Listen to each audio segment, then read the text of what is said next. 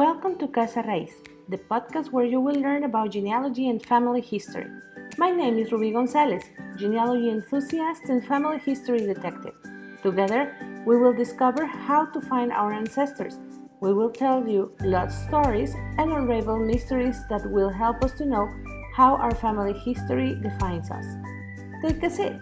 You are at home at Casa Raiz. Raise your hand if you have your coat of arms in the living room, or if you have heard the story of the grandfather who went to the revolution. In genealogical slang, there is a saying that reads, Genealogy without sources is mythology. But this is not the only myth that exists among genealogists, because as the grandparents say, en todos lados se cuecen habas. Here is the top five of genealogical myths. I hope you enjoy them. A genealogical myth is an erroneous belief regarding to ancestors and family history. There are many causes why these myths are developed. Many times it is mere ignorance or pretension, but is also the result of the bad intentions of people who seek to take advantage of others. Number one, the heraldic coat of arms. You find them in shopping malls, they are offered on internet pages, and they have those long lists with endless surnames in which you will surely find yours. They mounted on a wooden plaque, and there you have it, in your study, very proud, the coat of arms of your surname. But what would you think if I tell you that it is more than likely that this coat of arms doesn't belong to your family? First of all, the coat of arms were granted mostly to the nobility. We will also comment on this in another myth and they were received mainly for some achievement in battle or for some military merit specifically to a person, not to all those who have the same surname. And as we saw in the previous episode, the surnames change constantly. So, not because you see the coat of arms of the surname, let's say Flores, it means that it's the coat of arms of all Flores. In addition to the fact that some surnames, such as the Flores mentioned, can belong to many families, for example, Flores de Abrego, Flores de Valdez, and so on. To know if a coat of arms belongs to one of your ancestors, it is necessary to go deep in your genealogical line and with documentation, of course, to this ancestor who earned this coat of arms. So we will have to keep looking. Number two, the Jewish surname. What a good mess the Spaniards have got into now that they grant citizenship to all those foreigners who could prove their Sephardic origins. This and the famous article that lists all the surnames of supposed Jewish origin has put us in a bind to more than one genealogist, amateur or professionals. And to think that a long time ago, the mere fact of suggesting a drop of Judaizing blood was already a cause for shame. This is how the rumors began. If your last name ends with EZ, it is Jewish. If you have a last name with an animal name, there you go, all the Garzas, it is also Jewish. And now half the world is looking for a Jewish trick in order to get the precious Spanish document. Truth is that it cannot be taken for granted that a certain type of sermon has Jewish origin, just like that and the list that circulates throughout the internet has its origin in the documents of the Holy Inquisition. And then, like with the heraldic shields, not because a surname is on that list, it means that all those who carry it have the same origin. In addition, it would be necessary to get involved in each of the trials because it is well known that many families ended up confessing their supposed origins based on torture and that perhaps they got there being accused by some who wanted to harm them.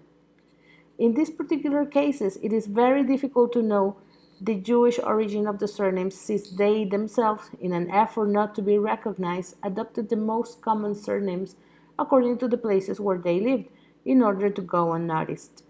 And also, it is extremely difficult to find a document that recognizes the Sephardic origin of a family there are some cases in which the relationship can be verified, but they are the least.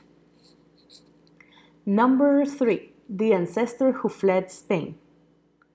For Latin Americans, it is extremely difficult to jump to the motherland without having the proper documents. So, between the fact that we love to invent stories and that we really want to believe, Around the conquest, we ran into the famous ancestor who fled Spain because he was being persecuted for some crime committed there.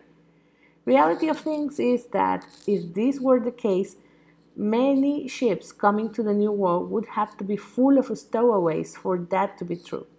Unfortunately, many ships did not carry the proper documentation or passenger lists were made, or if there were, when they arrived finally to America, they changed their name or used another surname as was common, and thus the connection with our ancestors in the old world was lost.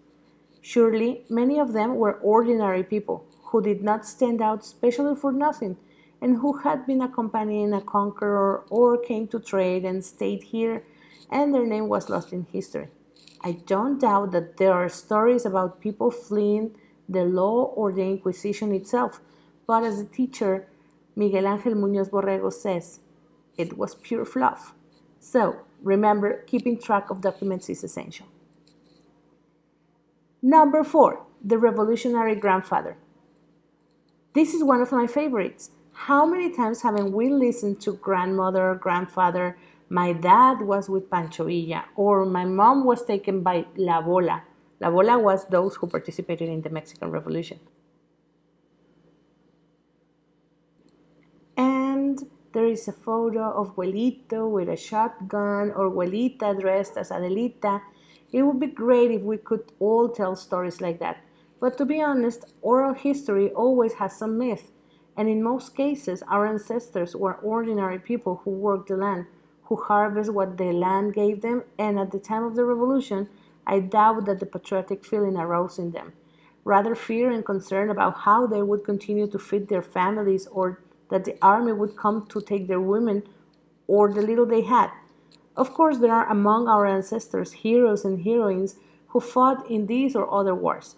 Unfortunately, in Mexico, there is no record of those who fought on the side of the revolution. Only stories, perhaps the occasional mention in letters. That is why it is important to preserve any document of our ancestors that can help support these stories that are so fantastic, but that with the right sources, we can land them in reality. Number 5. Descendants of royalty. Did you know that our family descends from Spanish royalty? Well, we are descendants of an unrecognized son of the King of Spain, and this is how this myth begins, in which, thanks to those unrecognized children, we become heirs to the European crowns. But I insist again with the same. If we rely on oral history, in a while we will draw our direct line with Adam and Eve. And also, there are many documents, especially family trees of royalty, that illustrate it you have to think with the mind of the Middle Ages and with the eyes of these characters. At that time, it was very important to legitimize genealogical lines and prove blood purity. That's why sometimes we can't even trust the documents, much less to connect our family tree with some of the royalty. That is why the sources are so important. Not only to have them, but to investigate if we can trust them and at least that in some document the king mentioned this son outside of the royal marriage. It is difficult to connect up to those genealogical heights. What other stories are told in your family? I would love to know more about other myths and truths in the families of Latin America or any other part of the world from where you listen to us.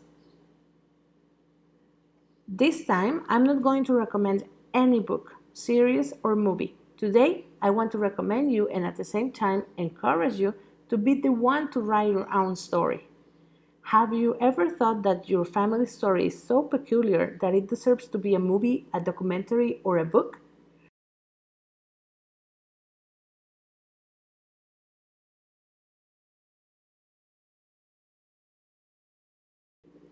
How about you are the one destined to make history? It would be great if you wrote an article or an interview with your grandfather, grandmother, or that distant aunt who knows all the genealogical gossip.